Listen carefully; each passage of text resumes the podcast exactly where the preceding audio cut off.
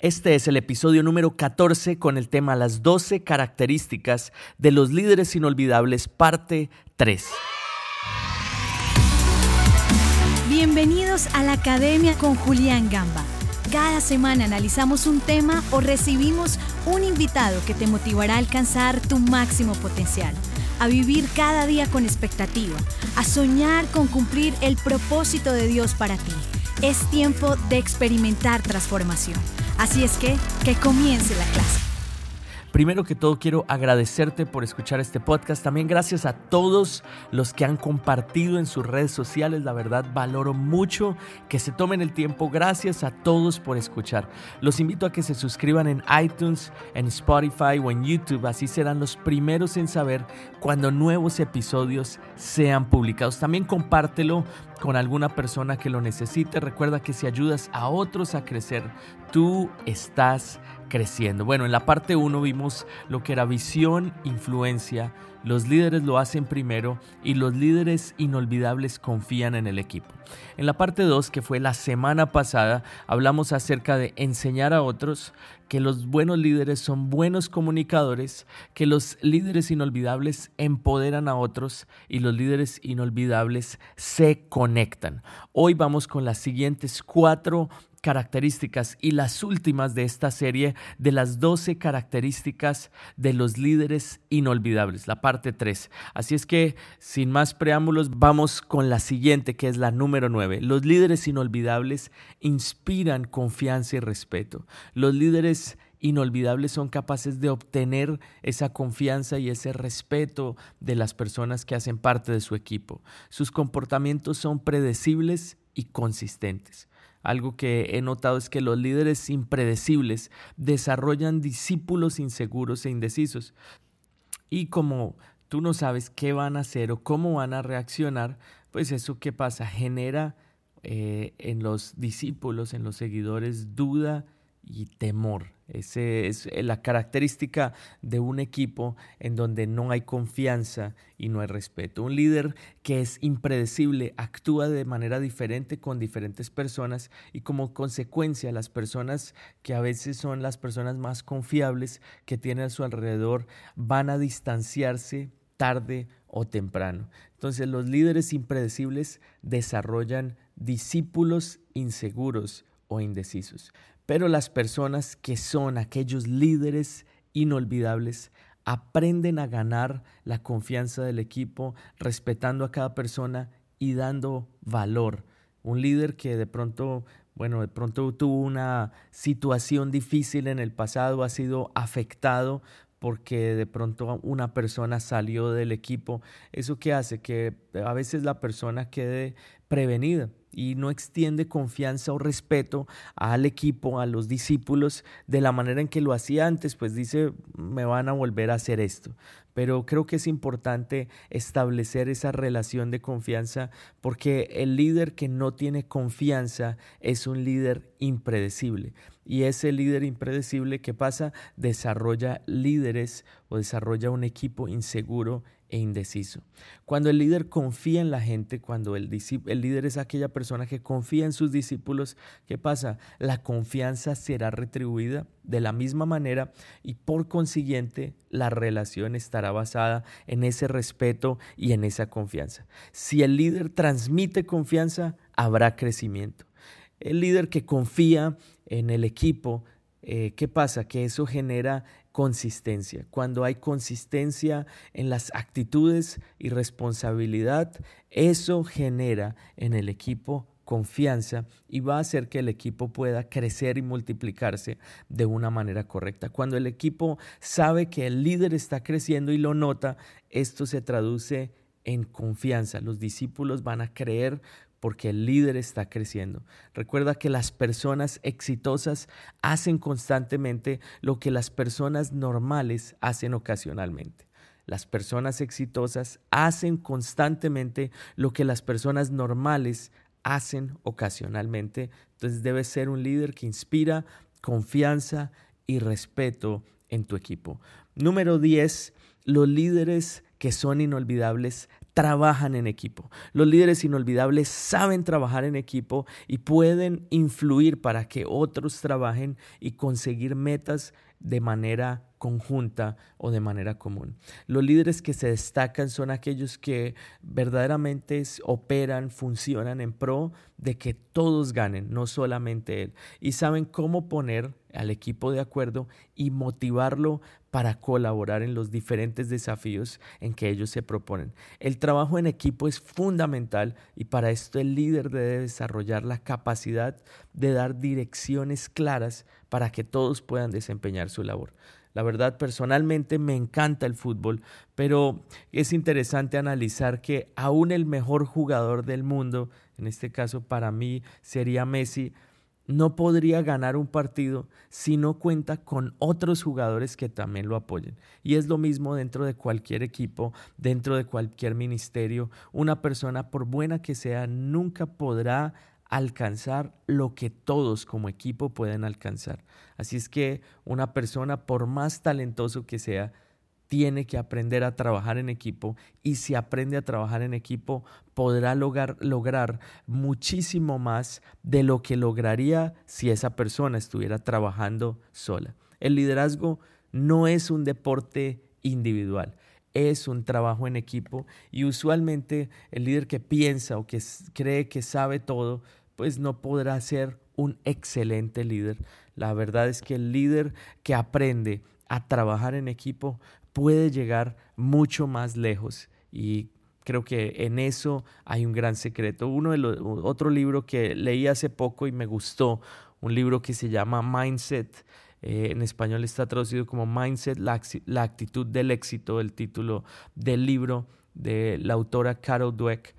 Eh, en este libro se habla como, bueno, los dos tipos de mentalidad, pero uno de los ejemplos que más me gusta es el ejemplo acerca de Thomas Alva Edison, como Thomas Alva Edison eh, fue el inventor, obviamente, que todos nosotros conocemos, que hemos escuchado, y él uno se lo imaginaría él trabajando solo en un estudio, en un laboratorio, a él solo encerrado allí, es la imagen que uno comúnmente tiene, pero es interesante que en el libro se narra cómo para este invento del bombillo contaba con un equipo de 30 personas, en los cuales incluía científicos, eh, personas que tenían diferentes talentos, diferentes cualidades y que todos trabajaron bajo la dirección de Thomas Alva Edison en un laboratorio de última tecnología para llegar a conseguir este gran invento. No pasó de la noche a la mañana, sino que fue una red de muchos inventos, una combinación de diferentes inventos que se juntaron y por esto se logró alcanzar esa, esa gran invención que hoy nosotros eh, la verdad pues lo tomamos como algo muy normal, pero que para su época fue algo que verdaderamente fue revolucionario. Y así es que el buen líder es aquel que aprende a trabajar en equipo, por un bien común. Es interesante escucharlo. Cuando leía que tenía 30 eh, personas en diferentes campos trabajando en un laboratorio, cambió mi percepción. Eh, el gran líder es aquel que aprende a trabajar en equipo y a poner a cada persona del equipo en el lugar correcto. El líder que trabaja en equipo, indudablemente, tiene que ser humilde y el ser humilde lo hace efectivo. Los líderes humildes aprenden? Aprenden a trabajar en equipo y facilita, esto facilita a que otros puedan sobresalir, que tú puedas ser y que nosotros podamos ser esos líderes, que seamos humildes y aprendamos a trabajar en equipo. Número 12, los líderes que son inolvidables celebran los éxitos. Los líderes se alegran del éxito de su equipo y de otros. Los jefes se alegran solo de su propio éxito. Esa es la gran diferencia entre un líder inolvidable y un líder que pasa desapercibido. Los líderes se alegran del éxito de su equipo y de otros, los jefes se alegran solo de su propio éxito. Los líderes que son verdaderamente efectivos aprenden a reconocer el éxito y ayudan a su equipo a celebrar esos éxitos. Este creo que es un elemento fundamental en un líder porque eso hace que el equipo se desarrolle.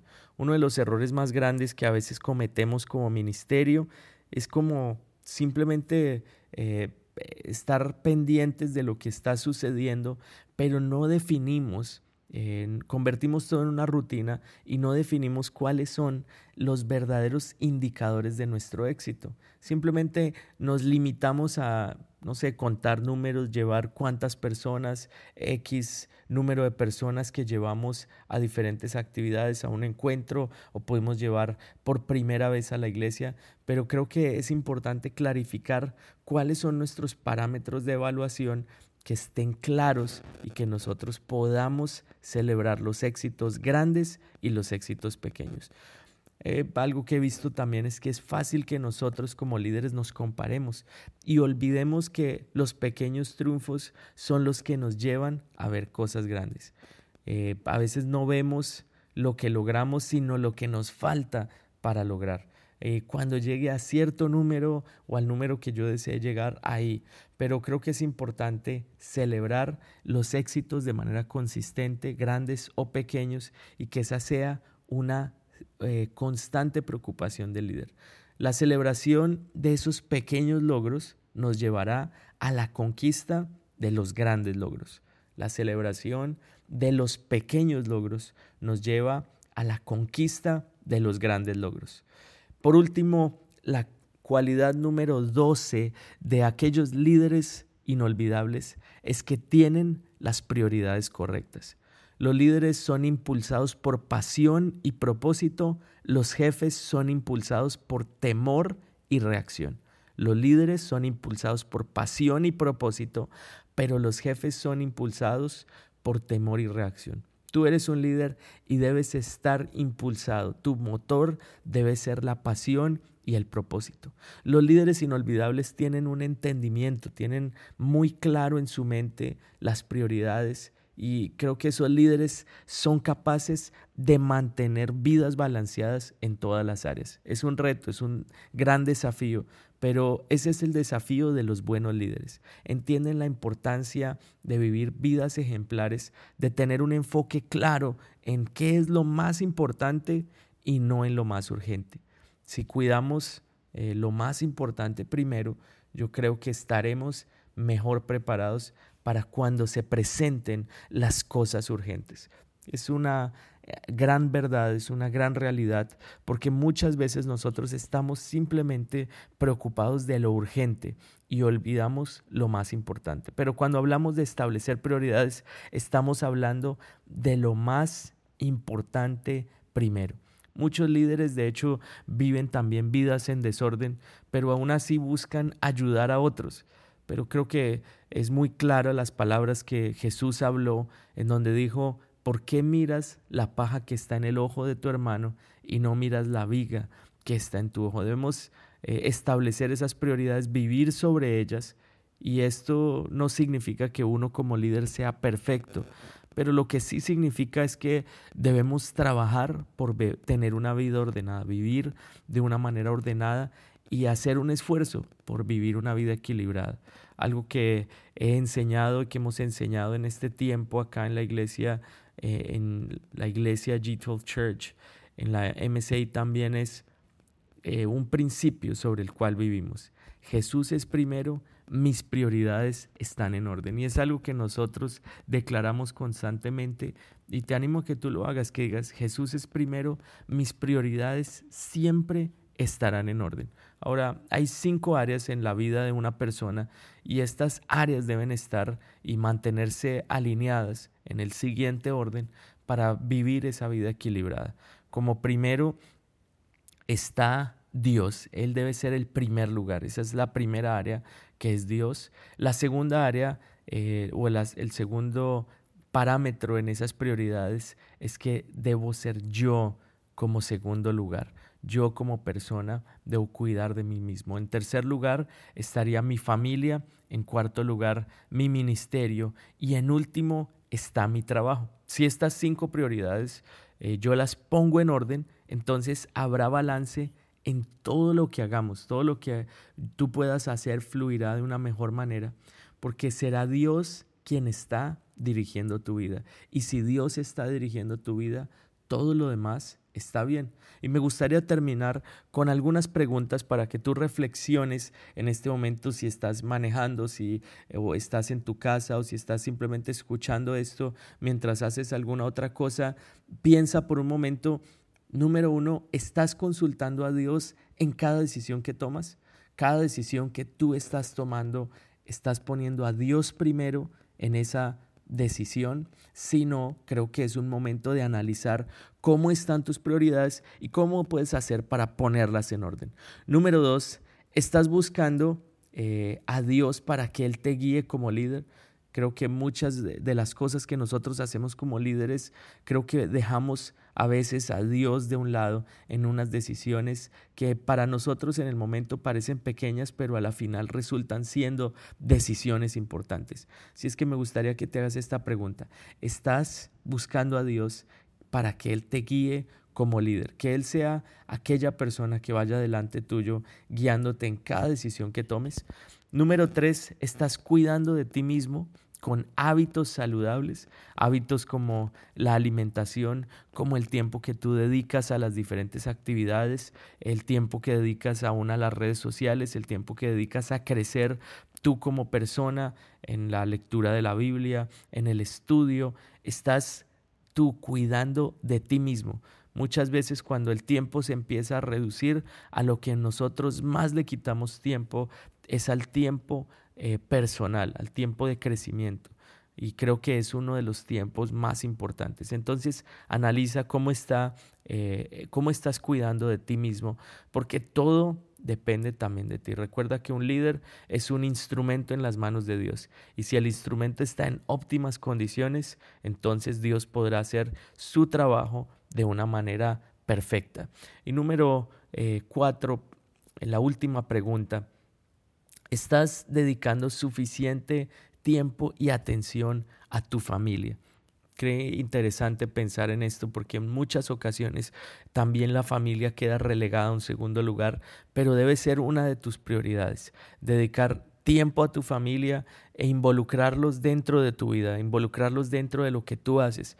Nosotros que tenemos hijos pequeños y bueno, estamos preparando el estoy preparando ese podcast para padres y una de las preguntas que más me hacían es cómo puedo distribuir el tiempo entre mi familia y el ministerio. Y creo que es uno de los grandes desafíos que tenemos nosotros. Creo que una de las respuestas Estoy preparando todo un material acerca de eso, pero una de las respuestas que escribí allí es que tú tienes que involucrar a tus hijos dentro de lo que tú haces dentro del ministerio. No dejarlos afuera de lo que tú haces, sino traerlos a ellos dentro de tu vida y que ellos te vean a ti desarrollando la obra de Dios, haciendo lo que tú haces, porque en ese momento ellos también les va a gustar, les va a interesar.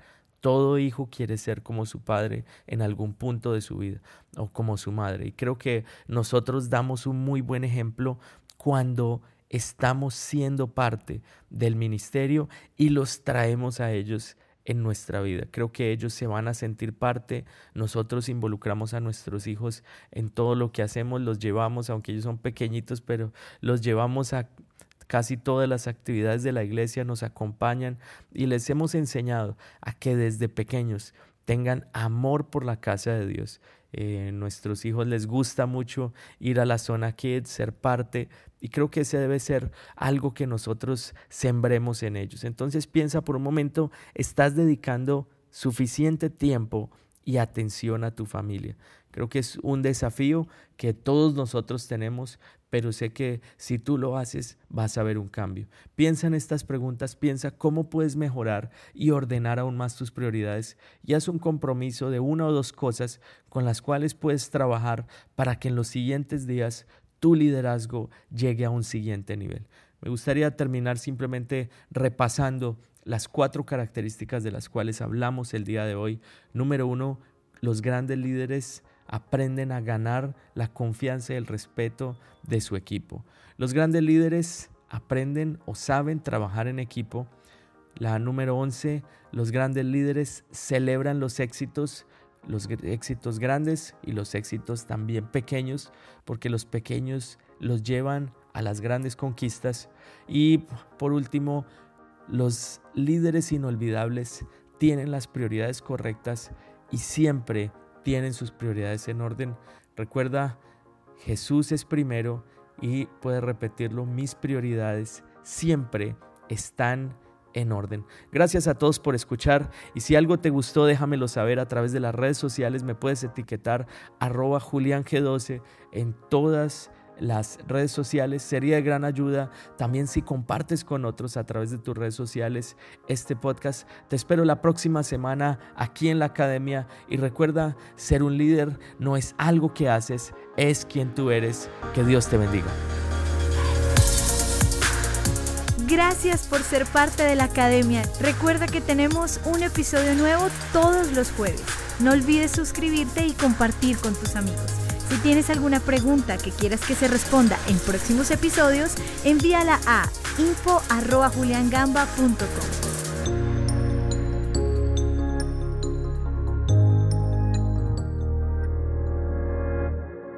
Gracias por escuchar a mi papi.